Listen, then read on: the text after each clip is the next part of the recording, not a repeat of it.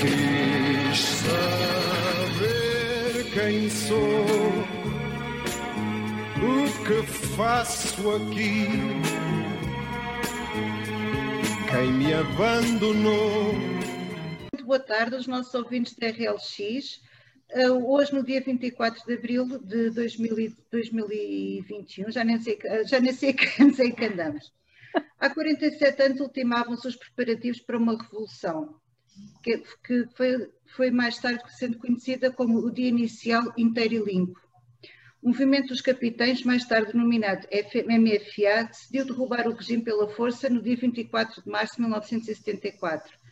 Desde 74 até hoje, Portugal passou a ser um país democrático, Estado-membro de pleno direito da União Europeia. Passamos de uma escolaridade obrigatória do sexto ano para o décimo segundo. Em termos de escolaridade, em 74, só 4,9% das pessoas tinham o, décimo, o, equivalente ao ensino secundário, o décimo segundo ano, para em 2019 termos 81,5%. Podemos dizer que Portugal evoluiu. Agora, que balanço é que nós fazemos nestes 47 anos depois do 25 de Abril? E vou começar por perguntar ao João Carvalho uma, uma coisa, aquilo que toda a gente pergunta, onde é que estava no dia 25 de Abril de 1974? Olá, boa noite então a todos. Cumprimentar primeiro os ouvintes da RLX, eh, que para eles é boa tarde cumprimentar a Maria, a Ana Lúcia e o Pedro Martins, estimar que estejam todos bem de saúde. Uh, pois bem, uh, eu no dia 25 de Abril estava no, no Regimento de Engenharia de Tancos, que na, na altura era a Escola Prática de Engenharia.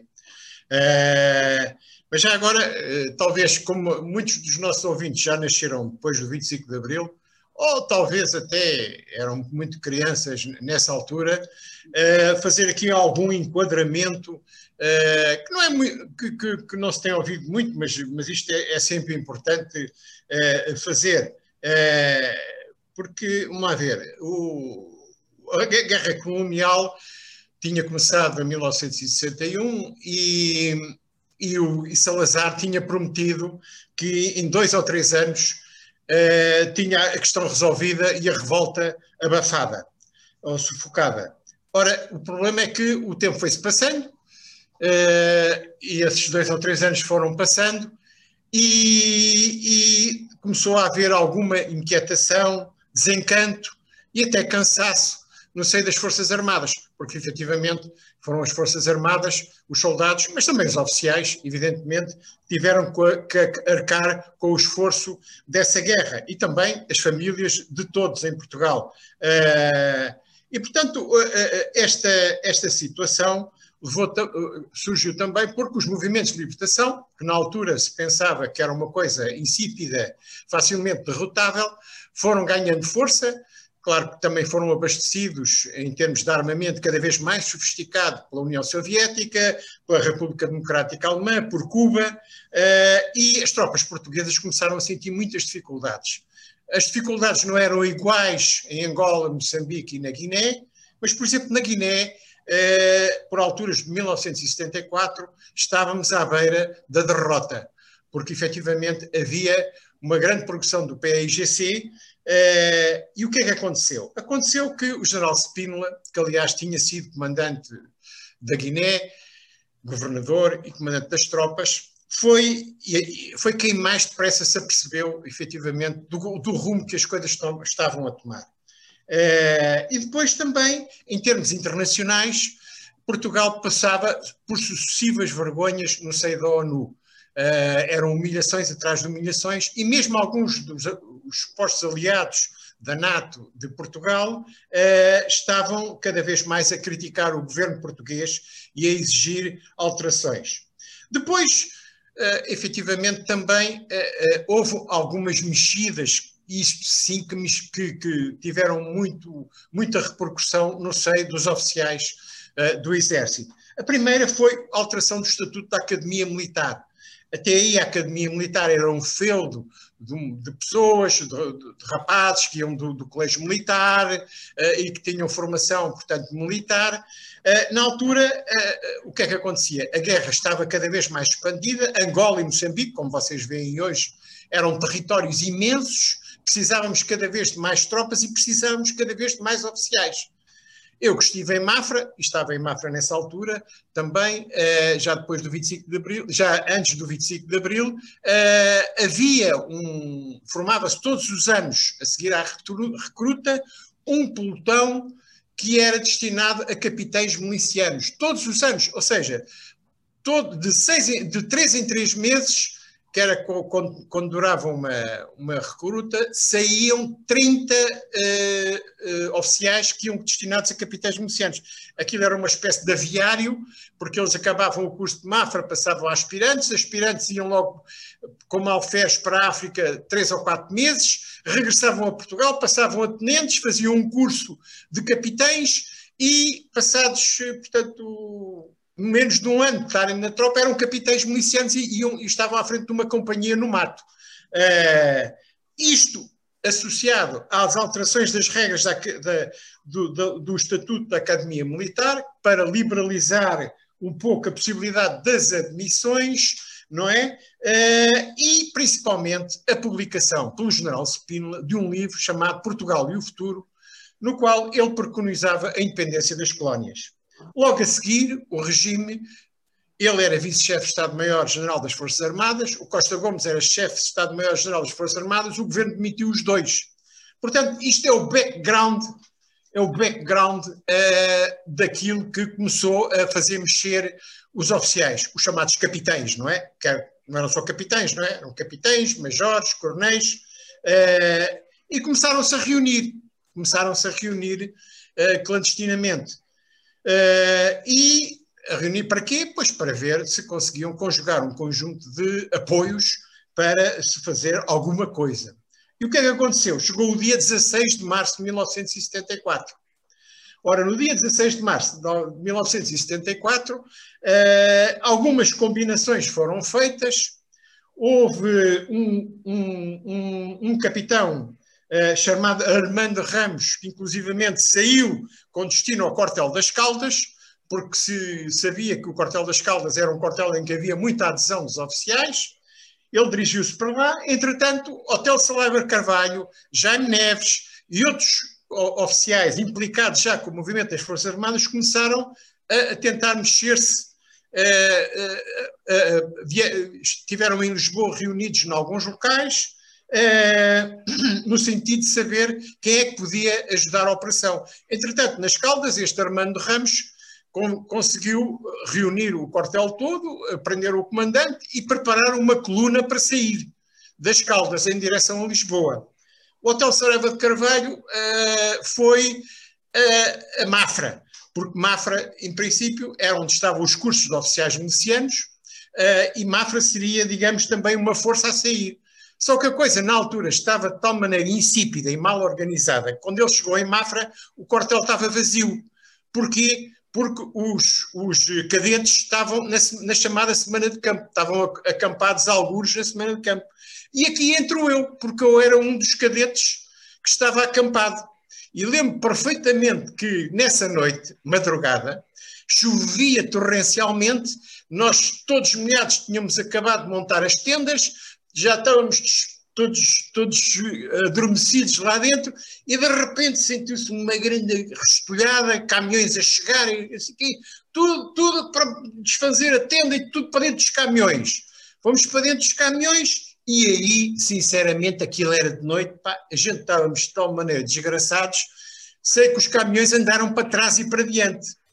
Vim mais tarde a saber que os caminhões chegaram a empreender a viagem para Lisboa. Nós éramos uma das colunas que iria também para Lisboa.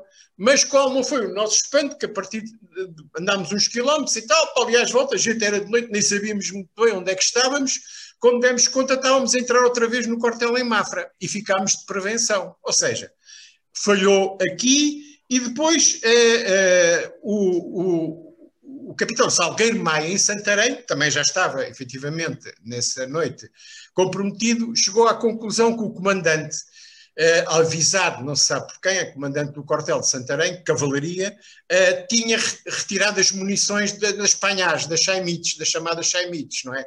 E, portanto, ele disse ao hotel que será Cavalho, por telefone, etc., eh, entraram em contato, não podia, porque não tinha, não tinha munições, não ia fazer nada. O que é que aconteceu? O Hotel Saraiva de Carvalho, Jaime Neves, disse assim, pá, barraca, isto deu, deu raia, vamos avisar a, a, coluna das Caldas para voltar para trás. E então chegaram ali a, a Sacavém, Sacavém, atenção, chegaram a, Sac, a Sacavém e já estava Sacavém toda com, com uma parede de forças leais ao regime, por sorte, por sorte, eles não os reconheceram, eles viam aí num carro à civil ou coisa assim do género, não os reconheceram, eles conseguiram passar e foram avisar a coluna que já estava quase a chegar a Lisboa para voltar para trás para as Caldas. Pronto, a coluna voltou para trás, os principais, depois houve um cerco do quartel das Caldas e os principais oficiais foram presos na trafaria. Bom, o que é que, o vocês perguntarão agora, porque isto é uma, é uma, são duas perguntas que se podem fazer nisto tudo. Então, como é que era? Antes do 25 de Abril, esta gente toda andava a reunir-se, a conspirar, e, o, e o, o, o, governo não sabia de nada. E a segunda questão: onde é que parava a PIDE? Onde é que parava a PIDE? Porque a PIDE, epá, tudo o que era movimentações, eles investigavam, controlavam, prendiam, torturavam, etc. As duas respostas são estas. É, o governo, o governo uh, chegou à conclusão que efetivamente esta intentona das Caldas, como todas outras que já tinha havido antes, eram brincadeiras de militares e não levou aquilo a sério. Já em, na, na, passagem, na noite da passagem do ano, de 31 de dezembro de 1961 para 1 de janeiro de 1962, tinha havido um assalto ao quartel de Beja, ao Regimento de Infantaria de Beja, protagonizado por um senhor capitão Varela Gomes, que tinha chegado ao quartel, os oficiais do lado de dentro combinados abriram-lhe as portas, ele entrou, só que aquilo deu raia porque o comandante, na altura era o segundo comandante, não teve os ajustes, houve uma troca de tiros, o Varela Gomes foi atingido gravemente e aquilo abortou ali. Portanto, já tinha havido algumas tentativas militares, mas o regime pensou sempre: isto são meia dúzia de militares e tal e coisa, isto não, nunca tem sucesso porque a maioria do, das Forças Armadas são disciplinadas e não embarcam nisso. E, portanto, a, o fiasco das Caldas foi o sucesso do 25 de Abril 40 dias depois, porque o regime não ligou àquilo. Quanto à PIDE, a PID é um caso especial. A PID não entrava nos corteios. A PID não entrava nos corteios. É, eles podiam fazer muita investigação cá fora, mas quando se chegava àquilo que se passava dentro dos corteios, o corporativismo militar não deixava eles entrar. Nem pensar, nem pensar. Uh, e, portanto, uh, foi isto que levou ao sucesso do 25 de Abril. O que é que aconteceu no 25 de Abril? Epá, como é que vocês acham que dentro do quartel de engenharia da Pontinha conseguiu estar uma sala em que estavam diversos elementos já do movimento das Forças Armadas e que nem sequer eram só do Exército, não é? Havia lá oficiais da Marinha. Uh, como é que isso era possível antes do 25 de Abril, num quartel de engenharia do Exército, entrarem tipos da Marinha e estarem numa sala a conspirar? Epá, mas é isso, é isso. Porque, efetivamente, e depois o que é que teve? Teve que, no 25 de abril de 1974, a organização já era outra. O Salgueiro Maia conseguiu sair com as Chaimites e, meus caros amigos, peço muita desculpa, mas esta revolução deve tudo ao Salgueiro Maia. Deve tudo ao Salgueiro Maia. Porque foi ele que foi para o Terreiro de Passo afrontar um, os tanques uh, de um tal brincadeiro que queria que disparassem contra ele e o soldado uh, artilheiro do, do tanque. Uh, e foi ele que afrontou, uh, que afrontou essas forças, que foram as únicas que resistiram ao terreno de passo. Foi ele que depois foi para o quartel do Carmo prender o Américo Tomás essa, e essa gente toda. E, portanto, este país tem uma dívida de gratidão para com Salveiro Maia imaginável. Portanto, eu no, no 16 de março estava em Mafra a, a fazer a semana de campo, depois passei oficial e fui tirar minas e armadilhas para tanques, para o quartel de engenharia de tanques, pegar a escola de engenharia. E foi aí que, que eu apanhei o 25 de Abril. Portanto, eh, meus caros amigos, é não isso. Estava tão, tão envolvido na Revolução, portanto estava no, noutra, noutra perspectiva. Pedro, e tu, onde é que tu estavas no 25 de Abril de 74? Antes de mais nada, boa noite a todos e boa noite, e boa noite neste caso, boa tarde a todos aqueles que nos, eh, que nos ouvem e aqueles que nos irão ver também. Eh, eu, eu eh, para já quero registar esta, esta, esta intervenção do João Carvalho, que é sempre um gosto ouvi-lo. Não, não, muito pela sua experiência, né? não só pela experiência de vida, mas acima de tudo pelo facto de, de, de, da nossa diferença de idades, de ter permitido uh, ter vivido momentos históricos uh, que se calhar alguns de nós não vivemos com esta mesma, com esta mesma intensidade. Mas também o facto de não os termos vivido com esta mesma intensidade um, também nos confere uma perspectiva, eu diria, quase completamente diferente do que é que é o 25 de Abril, um, um pouco entre gerações. Mas respondendo à tua pergunta, eh, e eu não querendo ser malicioso, não te vou dizer onde é que supostamente estava quando se deu a Revolução e quando foi o 25 de Abril. Até porque eu nasço exatamente passado nove meses ao dia de 25 de Abril. Portanto, eu nasço no final de janeiro de 75 e, portanto, se contarmos nove meses antes para trás, vai calhar exatamente entre o dia 25 de Abril uh, de 74. E, portanto, eh, eu eh, direi que sou um projeto. Filho, exato, eu direi que sou um filho da, da, da, liberdade, não é? Eh. Eu já nasci, já nasci pós-revolução, já nasci, portanto, em já se vivia o, nosso regime democrático, ou para lá, ou para lá se caminhava, não vivia as agruras da ditadura, portanto há aqui uma, uma visão entre o antes e o depois e uma visão e uma análise comparativa que não me é permitida, que não me é permitida fazer, eh, e isso eh, se calhar dá-me uma visão do 25 de Abril eh, mais descomprometida com o passado e mais descomprometida com tudo aquilo que foi, que foi a ditadura. Portanto, eu direi que tenho uma visão mais histórica, menos prática, mas mais histórica do 25 de Abril e tento fazer uma análise evolutiva. Porque para mim o 25 de Abril é como se, como isto até pode parecer um bocadinho ridículo quando estamos, quando vivemos todos e somos todos um, eh, filhos de uma nação um, eh, que é das nações mais antigas uh, do mundo, mas eu diria que o 25 de Abril para mim, para mim marca o ano zero uh, de um modelo de desenvolvimento e de um modelo evolutivo em Portugal. E, portanto, um modelo que sai da ditadura, depois de ter tido a diferentes regimes e depois de ter tido a diferentes fases evolutivas a nível social, a nível económico, a nível cultural, etc. Mas, de facto, o 25 de Abril, pela sua importância e por aquilo que representou em Portugal, marca para mim um ano zero. Depois é sempre um gosto falar sobre o 25 de Abril, até porque, como disse o João, o 25 de Abril tem muito a ver com Odivelas, embora aqui a doutrina divirja um bocadinho, não sabendo muito bem se a sala onde efetivamente o 25 de Abril eh, onde estava o posto de comando do movimento das Forças Armadas, se ainda está nos limites territoriais de Odivelas, ou se já cola ali um bocadinho com Lisboa, mas para mim será sempre Odivelas. É, uma coisa é certa. Acabou, pronto. Pronto, mas uma coisa é certa e também factual, é que na Avenida Abreu Lopes lá está uma casa e lá está uma placa que indica também a ocorrência de diversas reuniões de preparação para a Revolução dos Escravos. Portanto, uh, uh, o 25 de Abril tem tudo a ver com Odivelas, tem tudo a ver com o Conselho onde vivo, onde trabalho, onde estudei, onde decidi viver, uh, e, e, portanto, todos nós odivelenses sentimos um bocadinho o 25 de Abril como, como, como nosso. mas, como estava a dizer, a minha perspectiva do 25 de Abril é um bocadinho analítica.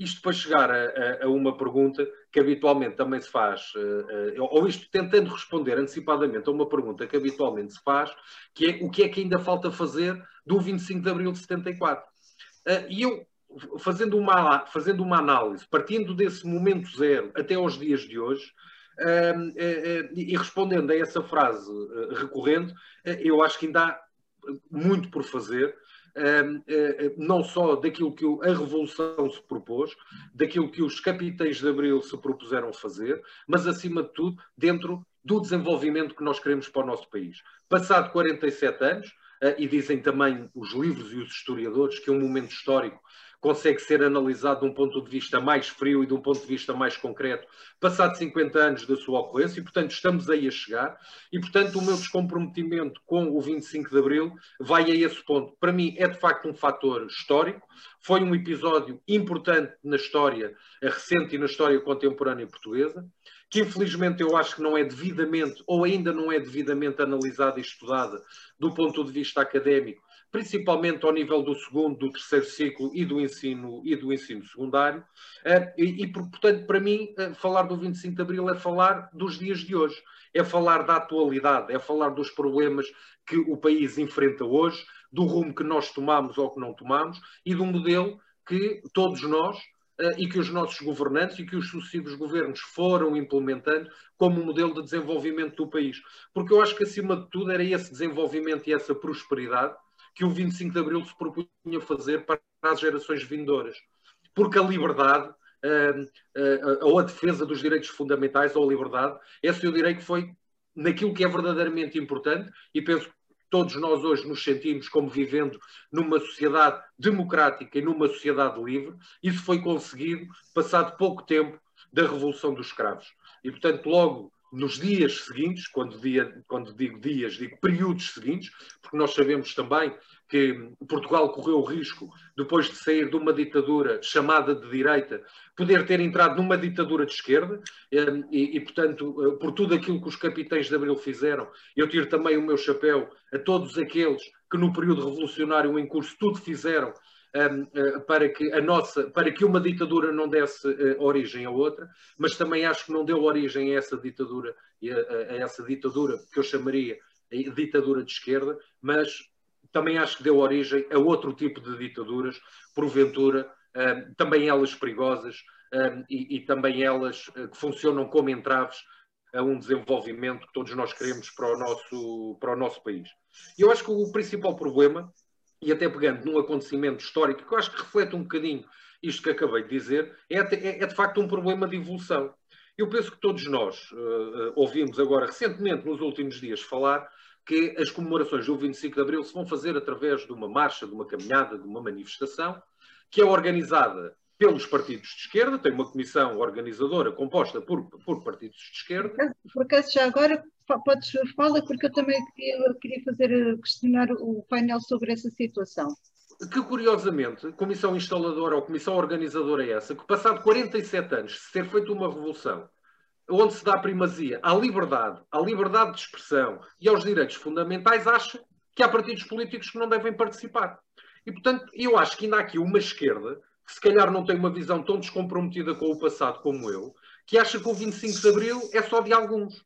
Como muito bem disse o João, se calhar o 25 de Abril deve-se essencialmente à proatividade e à coragem de uma pessoa, que foi Salgueiro Maia, mas acima de tudo dos militares porque depois, da direita à esquerda ao centro, todos eles, na sua medida, tiveram individualidades que na clandestinidade, mais ou menos, eh, eh, de forma mais ou menos efetiva, lutaram contra o 25 de Abril. Mas também houve muita gente dessa esquerda, não é? Eh, que se tenta apropriar, como por exemplo, que é até uma matriz de alguma esquerda, não é? Eu também posso lembrar, por exemplo, de uma tentativa de apropriação da história daquilo que, da, da, de, daquilo que aconteceu historicamente noutros, noutros, noutros momentos da evolução do, do país, mas é, é, é, essa mesma esquerda que, privilegiando a liberdade, proíbe que haja partidos políticos a participar e achando que o 25 de Abril é deles. E, portanto, eu acho que isto é uma visão retrógrada, é uma visão pouco evolutiva, eh, mas são também esses protagonistas políticos, muitos dirigentes de partidos políticos hoje, que ainda a personificam. E, portanto, eu acho que a esse nível ainda há muito por fazer, ainda há muito por, por evoluir desse 25, desse 25 de Abril. Depois, se falarmos do estado do país e daquilo e da necessidade que há hoje ainda de continuar a fazer o 25 de Abril, ainda há muitas razões para continuarmos a celebrar esta data, de uma forma moderna, de uma forma inovadora e, acima de tudo, de uma forma exigente para o nosso país. Eu sou daqueles que acho. Então, desculpa, uh, Maria, dizer alguma coisa? Calhar já me estou a alongar. Estás um bocadinho. Força, força. Continua ah, então. Pronto.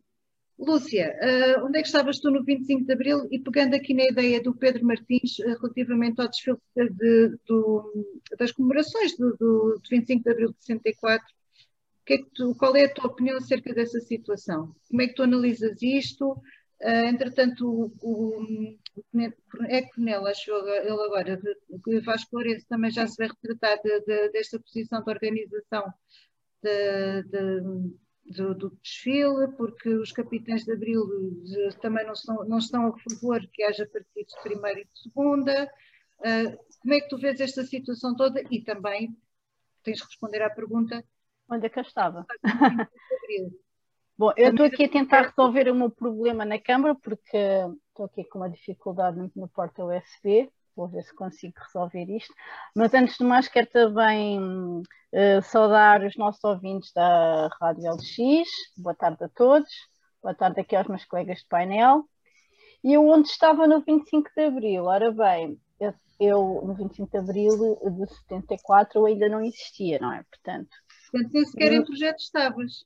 Não. Uh, mas uh, deixo-vos dizer também que Uh, portanto, os meus pais, por acaso, uh, casaram-se depois, em abril de 75. Uh, queriam casar no dia 25 de abril, mas foi, foi completamente impossível, então casaram-se no dia 20 de abril de 75. e eu, curiosamente, também nasci nove meses depois desse casamento, portanto, houve ali uma celebração. Uh, e, e, o 25 de Abril foi muito, sempre muito recordado na nossa casa também por causa disso, não só por causa do, de 74, mas também o 25 de Abril de 75, que, foi, que foram as primeiras eleições livres e democráticas em Portugal, e portanto eles lembram-se perfeitamente desse episódio. Um, e depois, em 77, meu irmão, por acaso, nasceu no dia 24 de Abril, onde nasceu dia 25 de Abril, Portanto, nós, dia 25 de Abril, em casa tínhamos sempre uma festa e recordávamos muitas vezes as histórias de 25 de Abril. Uh, os meus pais eram, eram duas, duas jovens que tinham ido, vindo viver para Lisboa à procura de uma vida melhor, ambos do interior de Portugal. A minha mãe é da, da zona da Guarda, o meu pai da zona de Viseu. Portanto, encontraram-se cá em Portugal, conheceram-se. E para eles o 25 de Abril representava precisamente a melhoria da qualidade de vida, uh, um futuro com mais. Uh, um futuro melhor para os seus filhos, representava poderem viver em liberdade, representava a democracia, portanto, foi sempre muito importante esta celebração portanto, na nossa família. Um, sobre também, agora, mas uh, relativamente também a esta, esta, aos descendentes né, da família de ser do interior de Portugal, lembro-me muito bem da minha mãe dizer que ela celebrou muito que, e acreditava piamente nos, nos, no, nos enunciados do, do, do 25 de Abril, mas que, por exemplo, para as pessoas do Norte, a celebração do 25 de Abril não foi tanto a celebração de uma mudança política, mas foi sim a celebração do fim da guerra colonial. Portanto, as pessoas estavam uh, muito cansadas. As, as terras foram os filhos, não é? Os filhos destas terras do interior uh, morriam na guerra colonial, muitos não retornaram, muitos ficaram depois nas grandes cidades, não é? Como o meu pai, por exemplo, o meu pai esteve na guerra colonial em Cabo Verde e quando regressou ficou em Lisboa a trabalhar, portanto já não voltou a casa. Portanto, muito também do abandono rural, de, de não haver juventude, de, de, as pessoas terem. Era quase uma angústia para as mulheres terem filhos homens, porque era quase um, um desígnio, não é? Tinha um filho homem e de repente sentiam que esse filho poderia ir para a guerra. Portanto, muita da, da felicidade desse dia 25 de Abril também era muito do, da questão do, do, fim da guerra colonial. E também penso que foi. Recordo-me de falarmos muito disso em casa. E relativamente claro. a, a, estas questões todas do desfile 25 de Abril, que se, que se, irá, que se irá eh, fazer amanhã? Sim, de, desta parece que há um, uma certa facção política que se arroga no direito de ser os donos do 25 de Abril.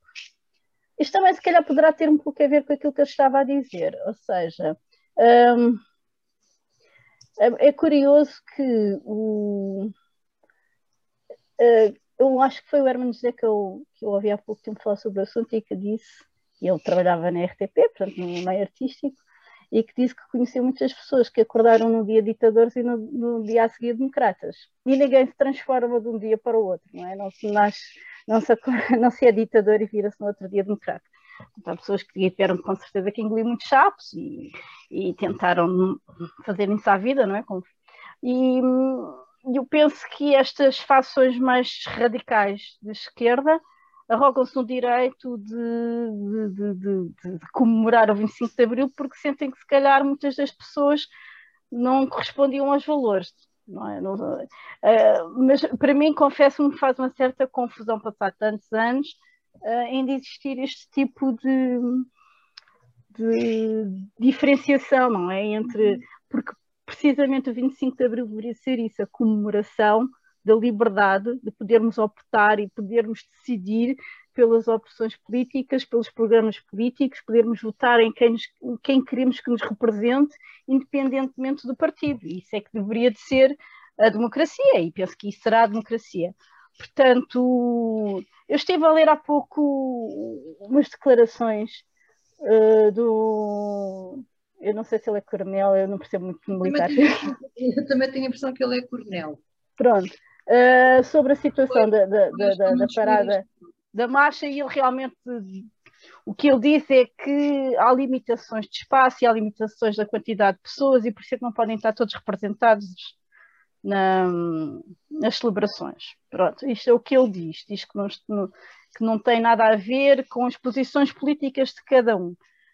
Uh, mas de facto que isto não abona nada para a saúde da democracia, eu penso que não. E não, não posso, e tenho que dar, dar nota desta minha uh, não concordância com, com, com esta situação. Portanto, acho que isto não, não apela a nada. E depois, e, mais do mais, porque, por exemplo, nós estamos aqui representados uma geração que ainda se recorda do 25 de Abril. Está, eu não estava lá, mas tenho muitas memórias, não é? De, os meus uhum. pais tiveram, de, de eles saírem à rua, de, de, irem cantar a liberdade no meio da. Portanto, eles, eles falavam muito disto. Mas agora nós temos uma geração não só de pessoas que não viveram com esta intensidade de 25 de Abril, porque nem viviam em Lisboa, possivelmente, ou que não sentiram desta forma, e também de, de, de pessoas que, que, para eles é mais, se calhar, mais um dia, um dia normal e que não lhe faz muito sentido, não tem esta memória. Ou existirem estas situações, eu penso que nos estão uh, a, eu não queria dizer beneficiar nem facilitar, mas acho que nos estão a, a fazer jus a este dia e ao que ele representa. E, e, sinto de facto um bocadinho de frustração até mesmo por causa disso porque muito facilmente depois nós entramos então em campos muito antagónicos uhum. e, e, que não facilitam muito o que é a cultura democrática do país, que ainda, uma democracia que ainda é tão jovem. Sim. João, uh, o, que é que, o que é que o João tem a dizer desta situação do desfile? E já agora, pegando também aqui em algumas ideias que a Lúcia uh, aqui deixou, e olhando também para aquela sondagem que saiu hoje no Expresso relativamente uh, ao estado da, da democracia em Portugal, um, em que houve aqui alguns indicadores que, que, tem que temos que falar sobre eles, nomeadamente se, se as pessoas que, que, as pessoas consideram que Portugal é de facto uma democracia em pleno. Uh, só 10% das pessoas concordam com esta afirmação. Uh, há 47 pessoas que concordam que, que somos uma democracia com pequenos defeitos mas 40% acha que a democracia portuguesa tem muitos defeitos e, que não, e, e há 4% que acha que Portugal não é sequer uma democracia. Nomeadamente, e também há outro indicador aqui, outra pergunta, que relativamente às, às preocupações dos políticos, se acham que, as, que, os políticos se preocupam com as pessoas, 21% concordam totalmente ou em parte, e 74% das pessoas discordam ou em parte e totalmente. E também, outra questão, se o Estado é gerido de forma a beneficiar todas as pessoas, concorda totalmente ou em parte, 24%, e a esmagadora maioria discorda em parte e totalmente, 72% das pessoas, nomeadamente estas com os rendimentos mais baixos. Também gostaria de aqui um comentáriozinho a esta sondagem, porque tem aqui alguns dados muito interessantes que temos que refletir nesta véspera de, da liberdade. Eles não, não perguntaram na sondagem o que é que achavam da camisola da Ana Lúcia? Não, Não conheceram. Então vamos fazer aqui uma votação daqui a bocado. Eu gosto. Obrigada. É, epá, sobre, o- sobre a questão do- do- do- dos donos do 25 de Abril, é, é, a questão é, podia, podia-se podia-se vir, vir logo à à questão da, da, da situação em Portugal quando se deu o 25 de Abril e quem é que efetivamente contribuiu para isso. O Partido Comunista, é pá, certamente, certamente, pá, houve muitos, muitos membros do Partido Comunista que deram a vida pelo- pela democracia pá, e pela liberdade em Portugal, do Partido Socialista que já existia, sim senhor, também. Epá, mas não podemos esquecer que, efetivamente, na- no Parlamento do anterior ao 25 de Abril, estavam homens como o Sá Carneiro, como o Mota Amaral, como o Magalhães Mota, construiu a chamada ala liberal do regime, eh, que já vinham tendo intervenções altamente críticas e que davam alguma inteligência com T, inteligência com T, eh, digamos, algum, algum substrato a tudo aquilo que se passava, nomeadamente no seio das Forças Armadas. Porque, de facto, se nós podemos gabar-nos do 25 de Abril, é porque tivemos militares cultos, militares que percebiam o mundo em que estavam e que tentavam atuar para o transformar, não é?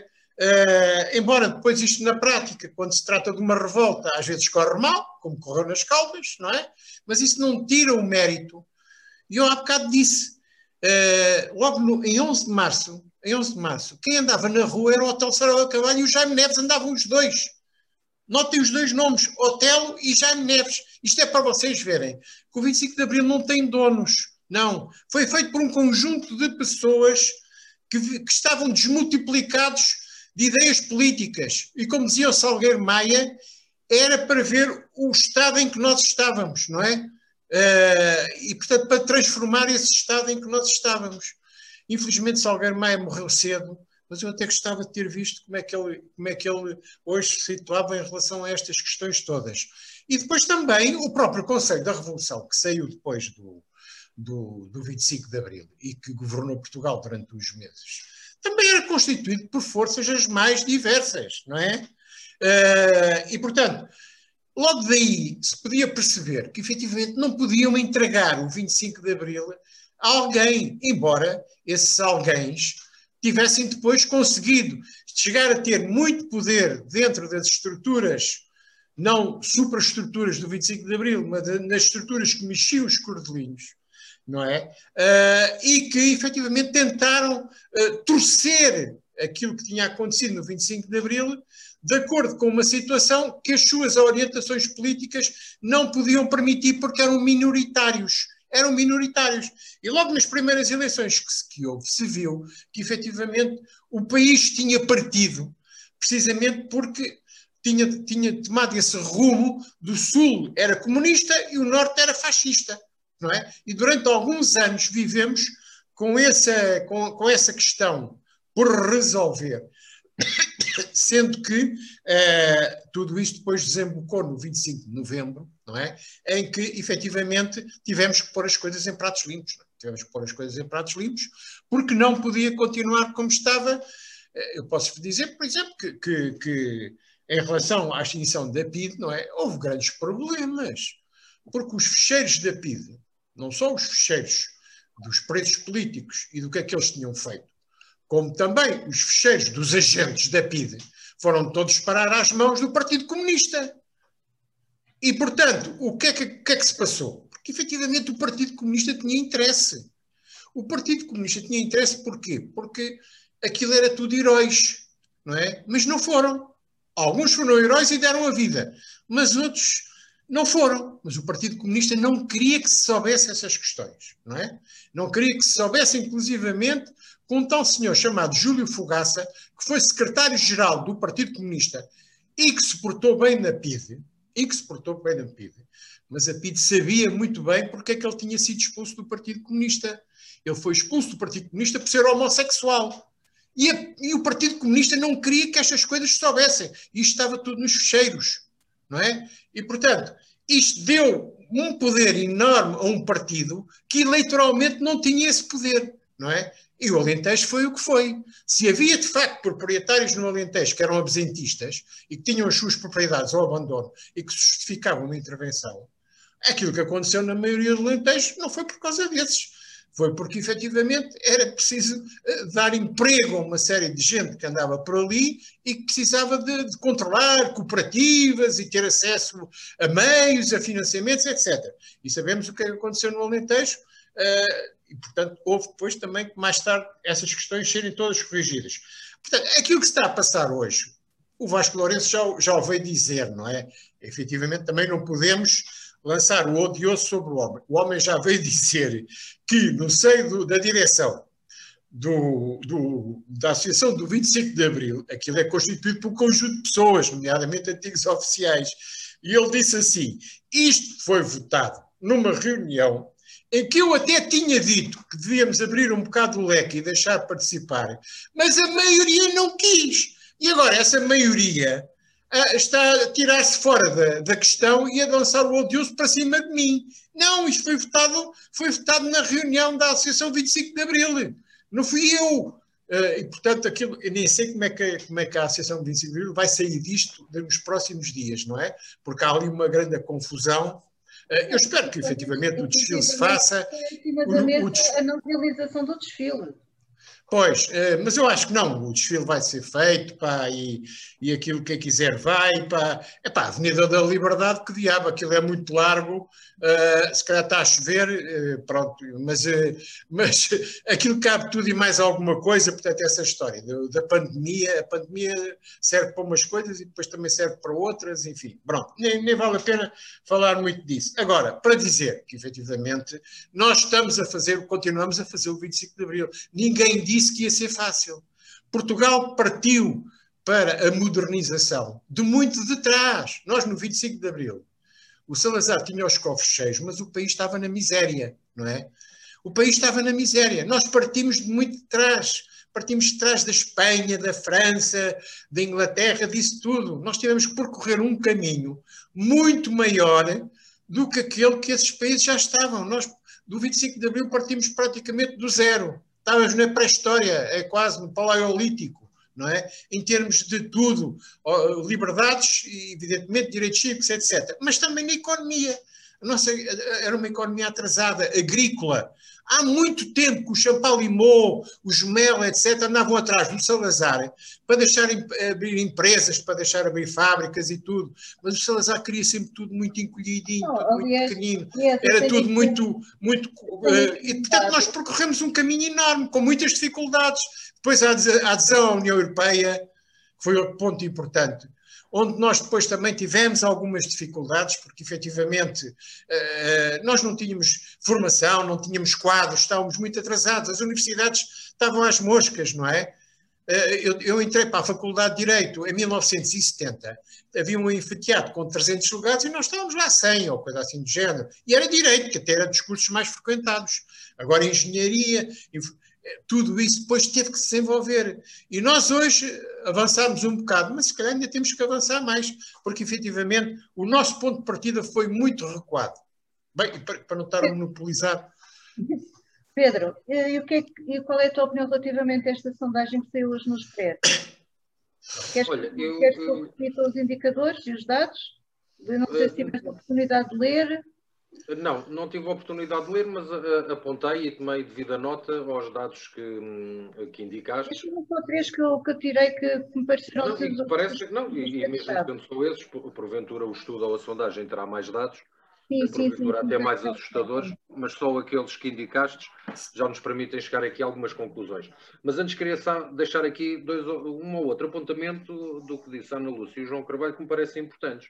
Porque a Lúcia falou que é, é referiu-se a, a esta limitação de participação de outros partidos vindo da esquerda radical. Não é da esquerda radical. Não é da esquerda radical. E, e também não é só por opinião uh, maioritária, tomada em maioria, da Associação 25 de Abril. Há uma comissão promotora onde está o Bloco de Esquerda, onde está o PCP, onde está o GT, onde está a CGTP e onde está o Partido Socialista. Portanto, esta limitação não vem da esquerda radical, vem da esquerda e vem da esquerda tida também por moderada um, e democrática, o que me parece ainda ser mais grave. Ana Lúcia fala também aqui uma coisa que reiteradamente se tem falado todos os anos no 25 de Abril e que é preocupante. O 25 de Abril para a atual geração diz muito pouco. Tem muito. Eh, eh, eh, o termo comparativo, mesmo não tendo vivido o 25 de Abril, para esta nova geração, e eu espero estar enganado, mas é a percepção que tenho, não existe. E não existindo, há um respeito por tudo aquilo que o 25 de Abril garantiu, que esta geração muitas vezes não tem, nomeadamente por aquilo que deve ser a liberdade. E a liberdade nos dias de hoje passa muito por fazermos aquilo que queremos e que nos apetece porque somos livres para o fazer. Mas a liberdade não é isto. Costuma-se dizer que a minha liberdade termina quando já está a infringir a liberdade do outro. E para mim, liberdade implica respeito, eh, implica tolerância, eh, implica autoridade, implica, implica lei, implica hierarquia. E, portanto, este afastamento que as atuais gerações têm do 25 de abril de 74 e o facto dele ser muito pouco estudado um, no nosso ensino público leva, leva depois, por exemplo, a estes desvios que nós muitas vezes não percebemos de onde vêm e que se calhar têm aí também as, têm aí também as, suas, as suas causas.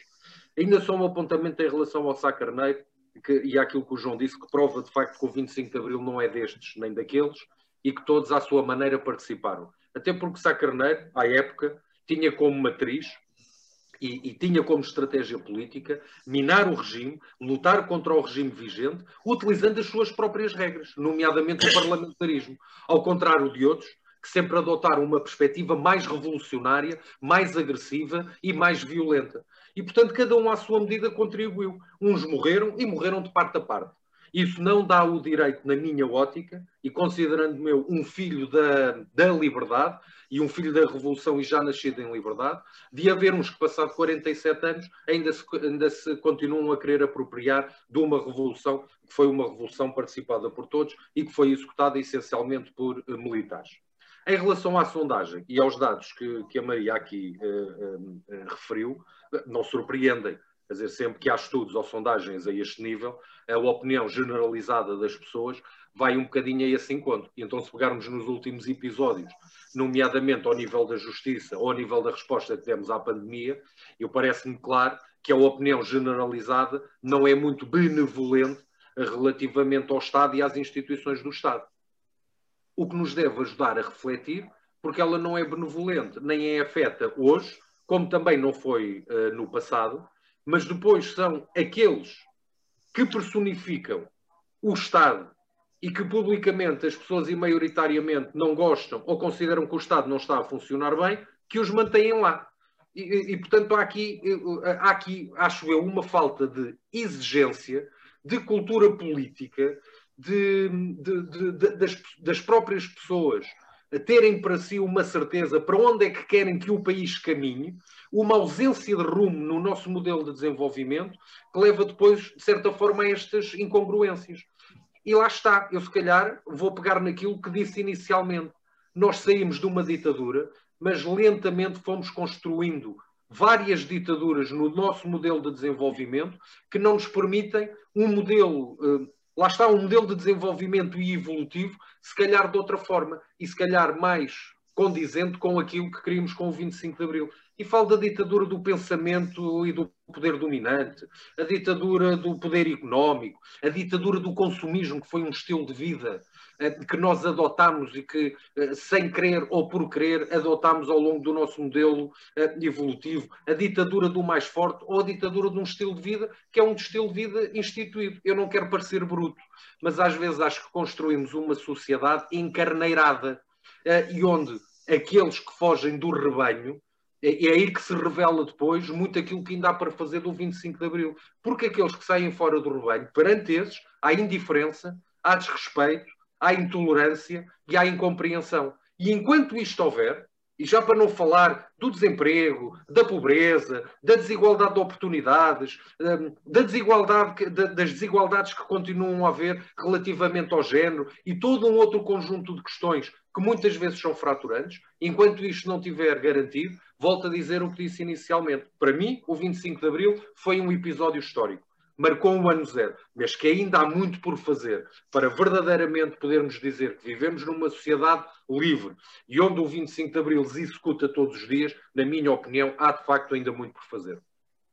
Lúcia, uh, relativamente à sondagem, estamos mesmo já quase a terminar. Tens que dar assim um bocadinho corda aos sapatos. Eu. Olha, uh, relativamente à sondagem, coloquei aqui duas hipóteses de trabalho. Uma delas, e, e, e, e, poderia ser interessante, verificar estes números desta sondagem e compará-los com os números de abstenção. Ou seja, as pessoas não se sentem representadas. Okay? Acham que não, muitas, há uma grande porcentagem de pessoas que dizem que não vivem em democracia.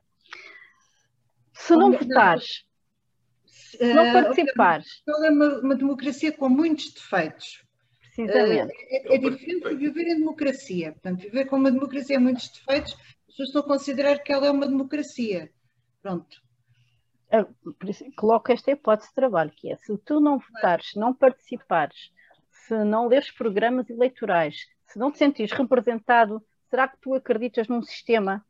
Porque nós temos, nós ainda temos números de abstenção muito grandes em Portugal. Sim.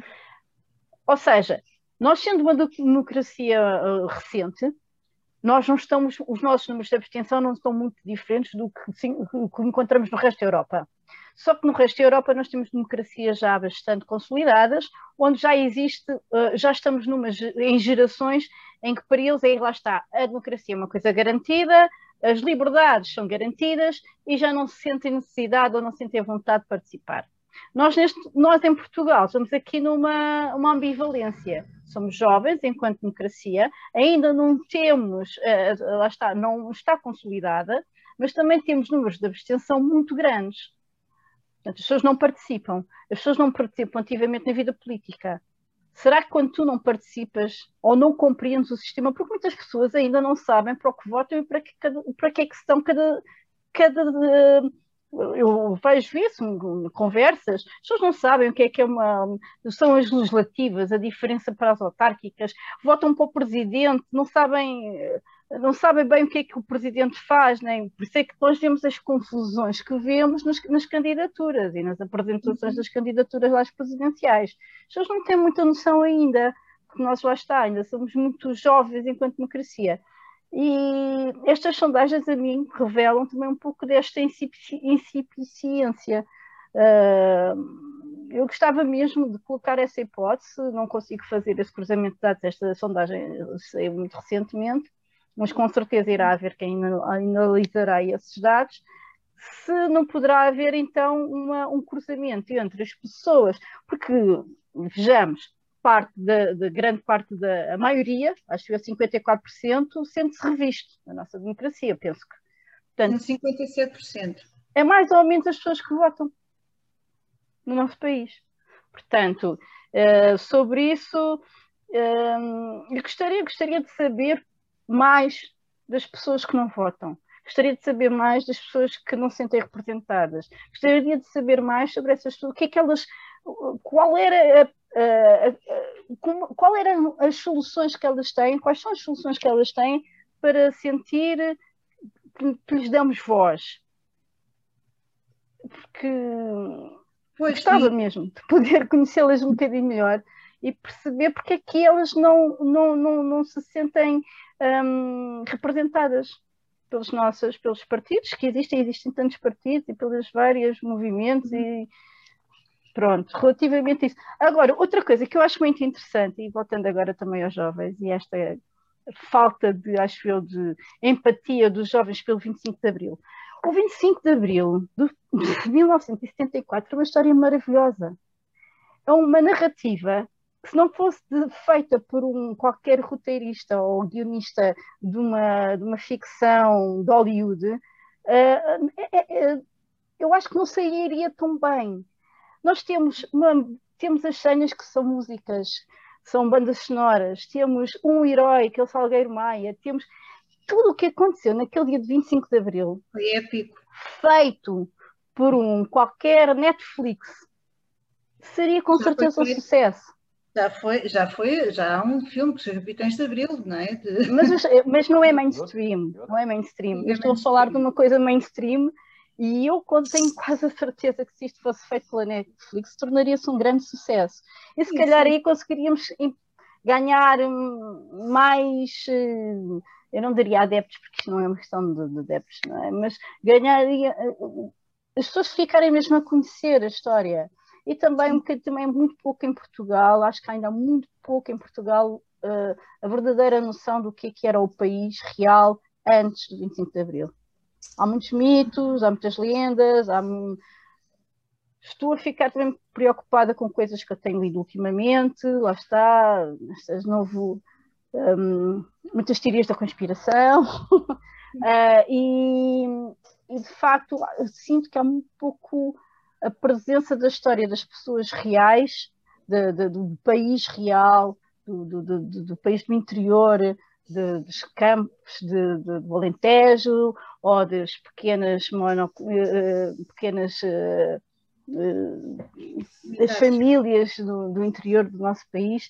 Há muito pouco, muito pouco, muito pouco história sobre isso. As pessoas não têm muita consciência do que é que nós nos, como é que nos transformamos uh, em tão pouco tempo no país que somos agora. Nós comparamos muito com outros países do, do, do da Europa. Sim, mas fazer a nossa comparação interna, não é? Isso mesmo, as pessoas não têm a noção da transformação não, não têm. que foram aqueles Opa, só, isto é, só, é, muito rápido. Eu dou-te uma eu, eu, a, minha, a minha família é do Alentejo e na aldeia da minha mãe aquilo é, é, uma, é uma rampa. Portanto, é, e na altura, no 25 de Abril, estávamos normalmente lá um carro, não, dois carros estacionados, que era o dos, do meu pai e o da Laurinda, que era o da vizinha em frente. Hoje não se consegue estacionar lá o carro. E atenção, estamos a falar de pessoas maioritariamente idosas. Lá vivem. Uh, isto diz muito, do, diz, diz muito do, felizmente, do poder económico as pessoas não deixam de ser pobres e não deixam de ter dificuldades, mas pelo menos conseguem ter um veículo próprio para se poderem deslocar a Arraiais às compras, ou a Évora. Uh, isso diz muito também da, da evolução do estado do, do, país. Só para terminar, 30 segundos para se despedirem. João, só considerações finais sobre o 25 de Abril. 30 segundos, já estou a contar. Não, eu, eu só lamento é que hoje não tenham aparecido os gatos, pá, portanto já gastei 10 segundos, uh, nem cães. Uh, e dizer que o 25 de Abril, o 25 de Abril é basicamente isto: respeitar os outros como eles são, respeitar a quem tem opiniões diferentes das nossas, respeitar quem manifesta opiniões diferentes das nossas, respeitar quem utiliza métodos pouco ortodoxos para difundir as suas opiniões, porque é isso que é o 25 de Abril. Respeitarmos toda a gente, porque senão qualquer dia temos aí uma Inquisição, temos aí um Maduro, temos aí um Stalin, uh, temos aí um novo Salazar. Porquê? Por isso mesmo. Respeitar tudo e mais alguma coisa dentro. De... Isto é que é a democracia. Pedro, 30 segundos, considerações finais que, sobre o 25 de Abril. Vou, vou, ser sintético. Primeiro, comemorem o, primeiro, comemorem o 25 de Abril, vivam o 25 de Abril, não se esqueçam das coisas boas e positivas que o 25 de Abril nos trouxe, mas não nos vamos resignar com aquilo que já atingimos, porque há todo um desenvolvimento e há todo um país para construir e o 25 de Abril também foi isso. Lúcia, é 30 isso segundos. Mesmo. Vou aproveitar aqui a toada do Pedro e de facto é isso. Comemorem, celebrem a liberdade, celebrem a democracia. Uh, a liberdade não é fazer tudo na real gana que nos apetece uh, e é uma coisa muito frágil. A democracia é muito frágil, portanto, uh, respeitem-se uns aos outros, como disse o João Carvalho, aprendam a debater as suas opiniões, a mostrar pontos de vista, a dialogar, e isso é que é viver em democracia. E, de facto, é essa a, a, as palavras que quero deixar. E, e comemorem, celebrem o 25 de Abril, é muito importante. Bem, nós podemos estar aqui horas a falar sobre o 25 de Abril e trocar opiniões sobre isto, mas infelizmente, infelizmente não temos tempo. Temos aqui um tempo limitado, porque os nossos ouvintes depois da RLX também se, se aborrecem. Despeço meu. Um, até para uma próxima oportunidade. Deixo-vos aqui com, com uma bandazinha sonora do 25 de Abril e 25 de Abril sempre, viva a liberdade! Em cada esquina um amigo, em cada rosto igualdade. Grândola Vila Morena, terra da fraternidade, terra da fraternidade